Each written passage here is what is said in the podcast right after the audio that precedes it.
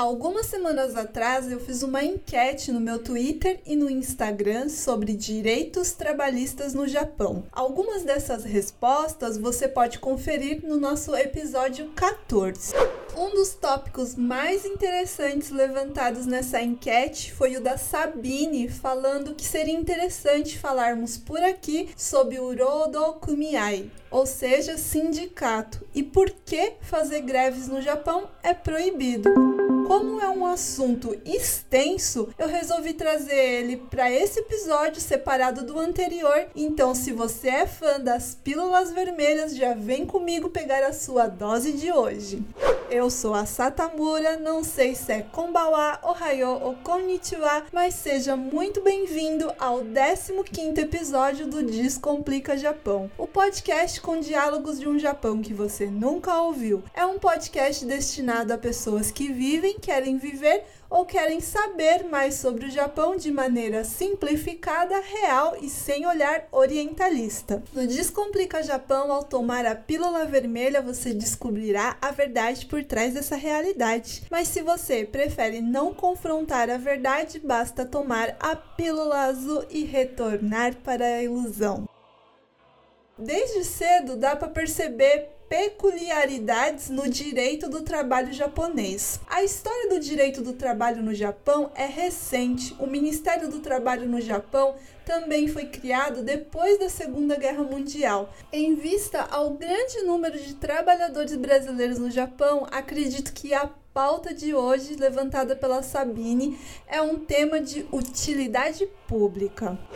Existe um artigo original da revista Debate Sindical de 1995, onde o autor apresenta a trajetória do sindicalismo no Japão e busca desmascarar a suposta perfeição do modelo de organização de produção e do trabalho representado no sistema Nenko e do Toyotismo. No episódio de hoje a gente não vai ter convidado, mas eu vou parar durante alguns momentos no podcast para explicar alguns termos que eu tô usando dentro desse episódio, para ele não ficar tão complicado e eu não ter que fazer um outro só sobre isso. E no caso agora eu já vou fazer a primeira pausa para explicar o que, que é o sistema Nenko e o Toyotismo. O sistema Nenko trata-se do Nenko Joretsu, que é um sistema japonês que promove o empregado de acordo com o tempo de casa e não com uma combinação de suas capacidades, experiência ou talento. Normalmente, esse sistema está associado ao emprego vitalício a única vantagem desse sistema é que ele possibilita os empregados mais antigos alcançar níveis de salários mais altos antes de se aposentar. A desvantagem desse sistema é que ele sequer tenta colocar uma pessoa, é, ele tenta colocar a pessoa certa no trabalho certo. Quem trabalha no Japão sabe muito bem que é, ocorre muito disso deles não colocarem a pessoa certa no cargo certo e aí fica uma loucura assim dentro do ambiente de trabalho, porque muitas vezes a pessoa só está ali cumprindo um dever e não é pelas capacidades dela. Esse sistema hoje em dia é visto como um sistema que ele está meio em decadência e que estragou gerações passadas. O sistema Nenko nasceu da necessidade de manter a escassa mão de obra qualificada dentro de uma mesma empresa, evitando assim a alta rotatividade que tinha no período pós-guerra. Quanto ao toyotismo, para você que é do proletário aqui no Japão e na região de Aichi, por mais que não saiba a definição exata, já sentiu na pele com certeza os altos e baixos do toyotismo, que é um sistema de produção industrial difundido a partir da década de 70 e a sua principal característica é flexibilizar a fabricação de mercadorias. Quando a procura de uma determinada mercadoria é grande, a produção aumenta, mas quando essa procura é menor, a produção diminui proporcionalmente.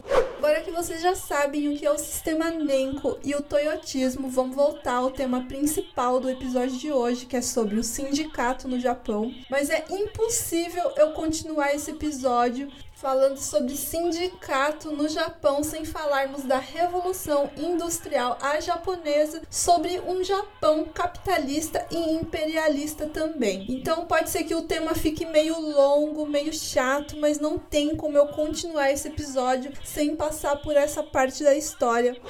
A falta de trabalhadores nas cidades que se industrializavam na época levou as pessoas a irem recrutar camponeses. Existiam agentes de emprego nessa época que vasculhavam as aldeias à procura de mão de obra, especialmente feminina. Essas jovens eram praticamente compradas de seus pais por capitalistas gananciosos que trabalhavam para a burguesia japonesa. As indústrias de tecido de seda se transformaram em verdadeiros cárceres femininos. As jovens eram impedidas de abandonar a fábrica pelo tempo de duração dos contratos assinados pelos seus pais. Elas viviam em alojamentos insalubres, proibidas de sair sem prévia autorização. À noite, elas ficavam trancafiadas. Os operários, em geral, eram vítimas de castigos corporais e as jornadas de trabalho se estendiam por 16 e 17 horas diárias, sem folgas semanais ou férias. O trabalho de crianças entre 6 e 7 anos era regra nas fábricas como em todo o mundo capitalista de então.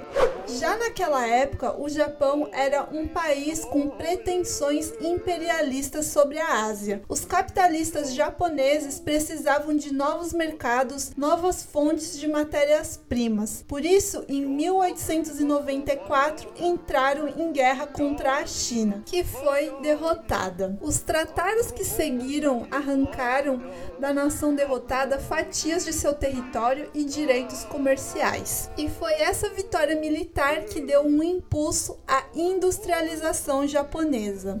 Sabe a Mitsubishi e a Mitsui? Pois é, acredite ou não, desde o século XIX eles já se destacavam com a monopolização da economia, que já era uma tendência entre eles.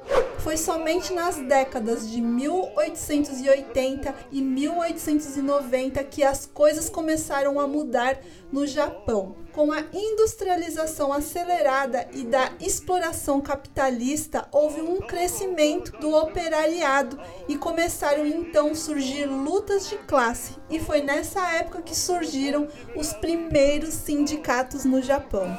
Agora eu vou para a segunda pausa, porque tem um nome que é importante vocês saberem memorizar, que é o Sen Katayama, que foi a principal liderança socialista nesse período e fundador do Partido Comunista do Japão.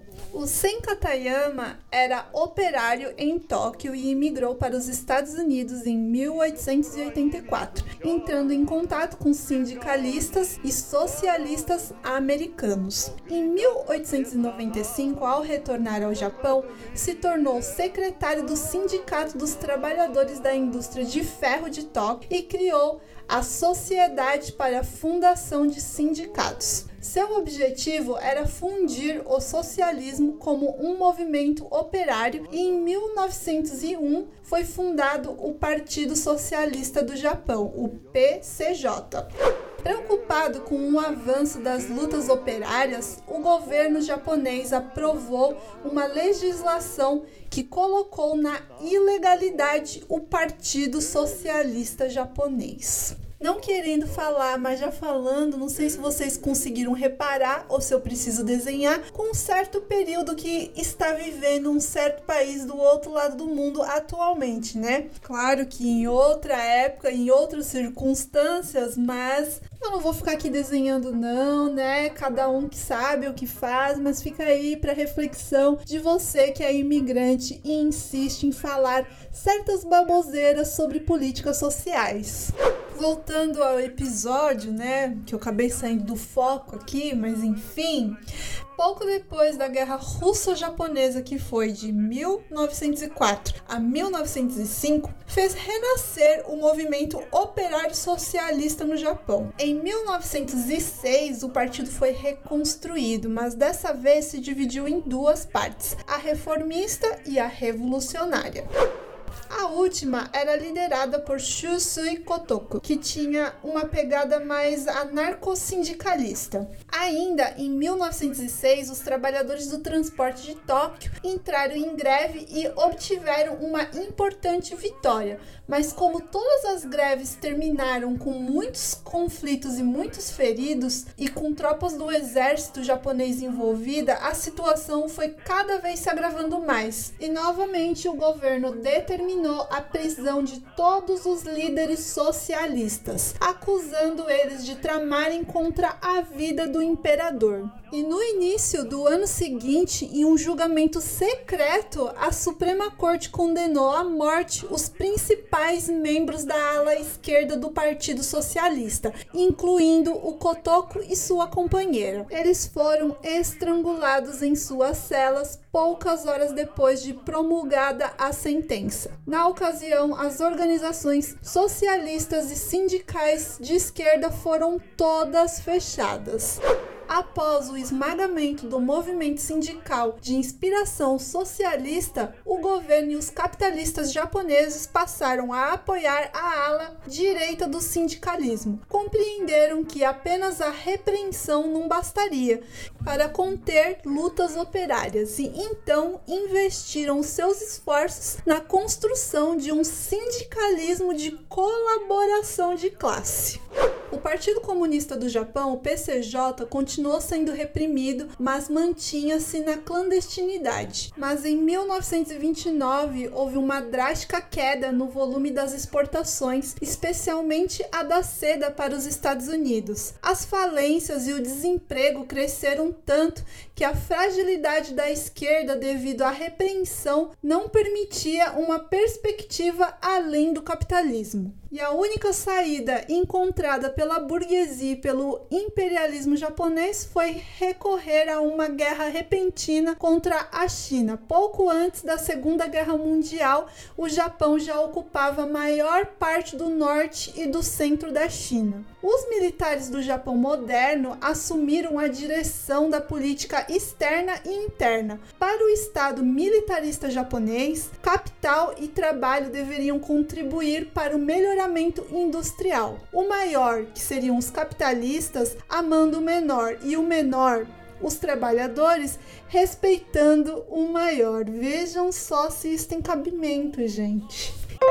Em 1941 deu-se o golpe final contra os sindicatos. Todas as lideranças foram presas, as sedes fechadas e os seus fundos confiscados pelo Estado. A derrota japonesa na Segunda Guerra Mundial e a ocupação militar estadunidense abriram uma nova fase de ascensão no movimento operário e socialista no Japão. No entanto, rapidamente foi contida. A primeira grande medida que foi tomada nessa época foi uma ampla reforma agrária. Também se aprovou uma legislação antimonopolista. No terreno político foram legalizados todos os partidos, inclusive o Partido Comunista, e restabelecidas as lideranças de imprensa e a organização. Foi inclusive também nessa época que o movimento sindical conheceu um crescimento inédito. Em 1950, cerca de 50% da força de trabalho industrial japonesa estavam todos sindicalizados. Os comunistas logo se tornaram a principal força que novamente aterrorizou as classes dominantes, obviamente. As próprias forças de ocupação estadunidense, que até então davam um apoio discreto à reestruturação do movimento sindical, mudaram de posição. Logo a seguir, com o apoio estadunidense, o governo japonês proibiu as greves no setor público, onde comunistas tinham maior influência. Com o avanço da Guerra Fria, apesar do Partido Comunista seguir lutando, a situação começou a ficar cada vez mais complicada. Após a vitória da Revolução Chinesa e o início da guerra na Coreia, os Estados Unidos buscaram transformar o Japão numa trincheira avançada do imperialismo no continente asiático.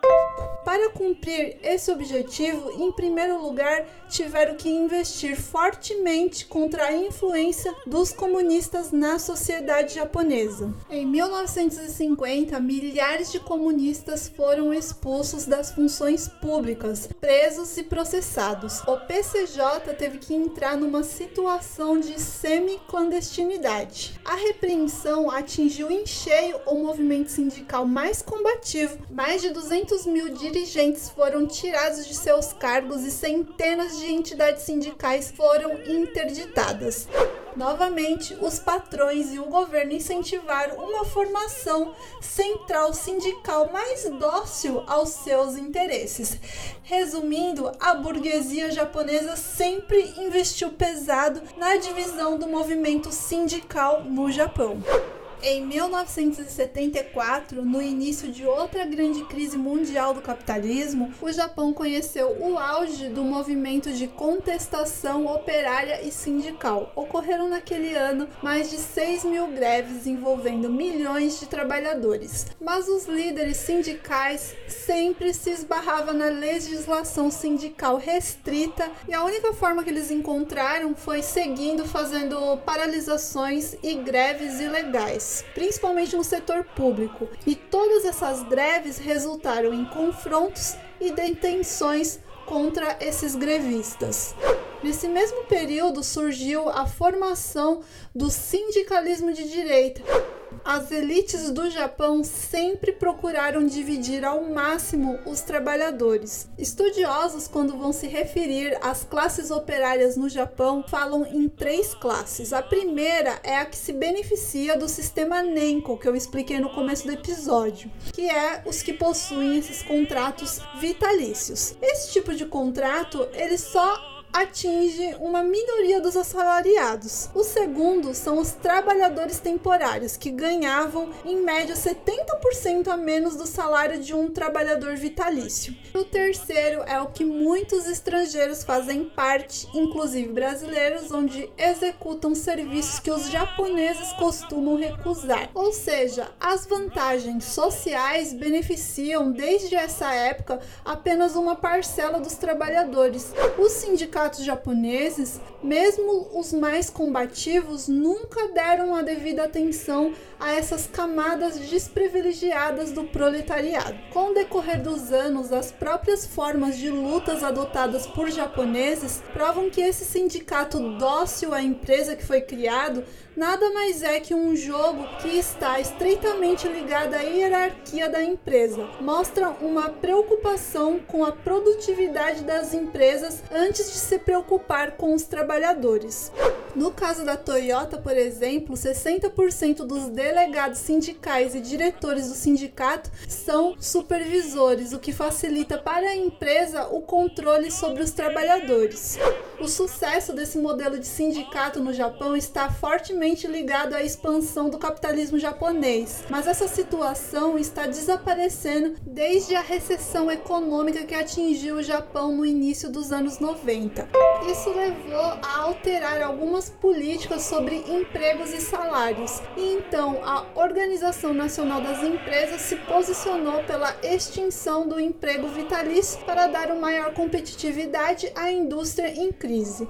Desde então, esse modelo sindical que até então funcionava muito bem está passando por uma crise. Os segregados no mercado de trabalho atual são mulheres jovens aposentados e imigrantes. E os imigrantes sabemos muito bem como funciona. Por não conhecer muito bem o idioma, seus direitos e não ter conhecimento de classe e se enxergar como uma das classes segregadas da sociedade japonesa atual, muitos acabam deixando de lutar por direitos, aceitando a dominação dos trabalhadores, que é bem conveniente para os empregadores.